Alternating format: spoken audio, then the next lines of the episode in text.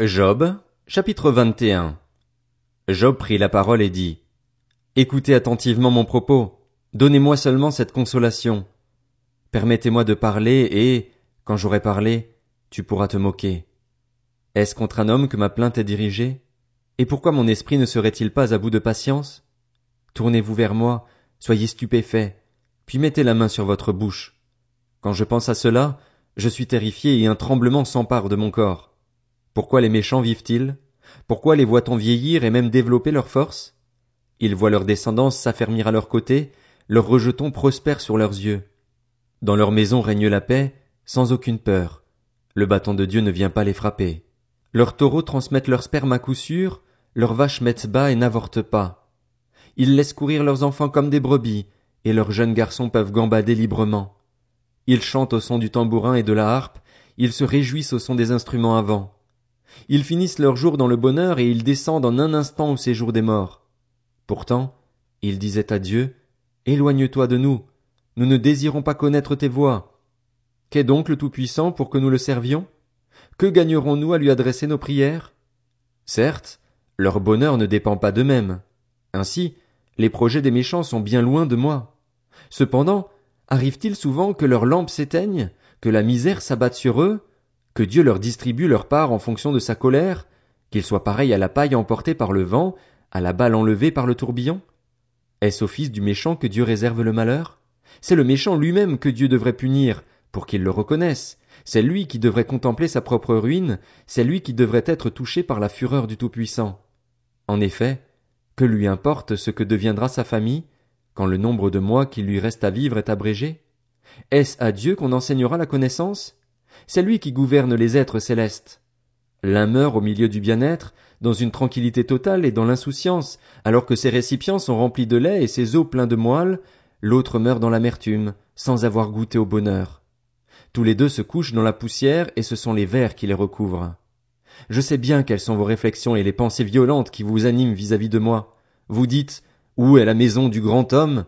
Où est la tente qu'habitaient les méchants? N'avez-vous pas interrogé les voyageurs?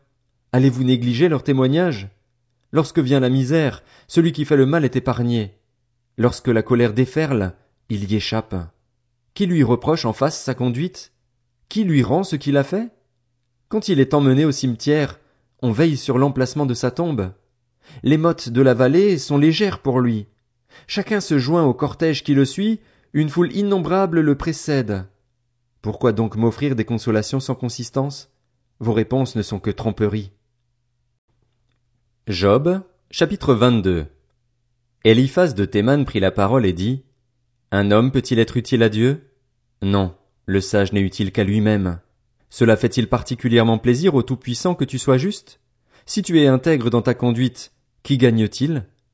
Est-ce à cause de ta piété qu'il te corrige, qu'il entre en jugement avec toi? N'as-tu pas fait beaucoup de mal? Tes fautes ne sont-elles pas sans limite? En effet, sans raison tu réclamais des gages à tes frères, tu privais de leurs habits ceux qui étaient presque nus. Tu ne donnais pas d'eau à l'homme épuisé, tu refusais du pain à l'homme affamé. La terre appartenait au plus fort et c'était le favoritisme qui permettait de s'y installer. Tu renvoyais les veuves les mains vides, les bras des orphelins étaient brisés. Voilà pourquoi tu es entouré de pièges et la terreur s'est tout à coup emparée de toi.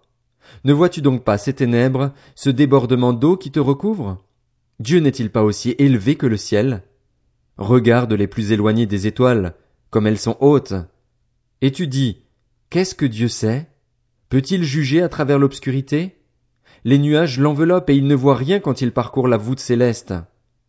Voudrais-tu prendre l'ancienne route, celle qu'ont suivie les hommes adonnés au mal?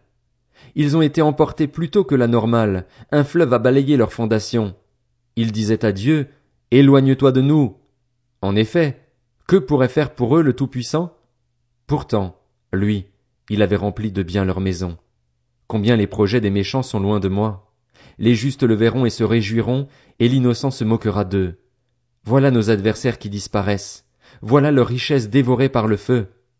Réconcilie-toi avec Dieu, sois en paix avec lui. C'est ainsi que tu connaîtras le bonheur. Accepte donc l'enseignement qui vient de sa bouche et mets ses paroles dans ton cœur. Tu seras restauré si tu reviens au Tout-Puissant, si tu éloignes l'injustice de ta tente. Jette l'or dans la poussière, l'or d'Ophir parmi les cailloux des torrents, et le Tout-Puissant sera ton or, ta réserve d'argent. Alors tu feras du Tout-Puissant tes délices, tu lèveras ton visage vers Dieu. Tu le prieras et il t'exaucera, et tu accompliras tes vœux. Tu prendras une décision et tu la verras se concrétiser. La lumière brillera sur tes chemins. Quand viendra l'abaissement, tu diras, Debout! Dieu sauvera celui qui est humble. Il délivrera même le coupable, qui devra sa délivrance à la pureté de tes mains. Job, chapitre 23. Job prit la parole et dit, Aujourd'hui encore ma plainte est synonyme de révolte, ma main doit étouffer mes gémissements.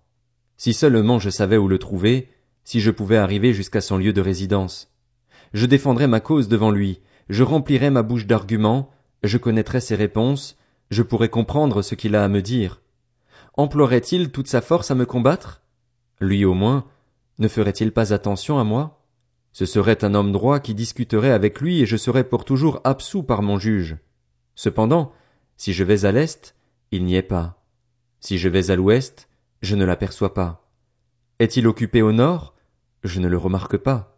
Se cache-t-il au sud? Je ne le vois pas. Il sait néanmoins quelle voie j'ai suivie. Quand il m'aura mis à l'épreuve, je sortirai pur comme l'or. Mon pied s'est attaché à ses pas, j'ai gardé sa voix sans en dévier. Je n'ai pas abandonné les commandements sortis de ses lèvres, j'ai fait plier ma volonté aux paroles de sa bouche. Mais sa décision est prise. Qui pourra l'y faire renoncer? Ce qu'il désire, il le met en œuvre. Il accomplira donc ses intentions envers moi, et il en a bien d'autres en réserve. Voilà pourquoi je suis terrifié en sa présence. Quand j'y réfléchis, j'ai peur de lui. Dieu a brisé mon courage. Le Tout-Puissant m'a rempli de terreur mais je n'ai pas été anéanti par les ténèbres, par l'obscurité qui m'a recouvert.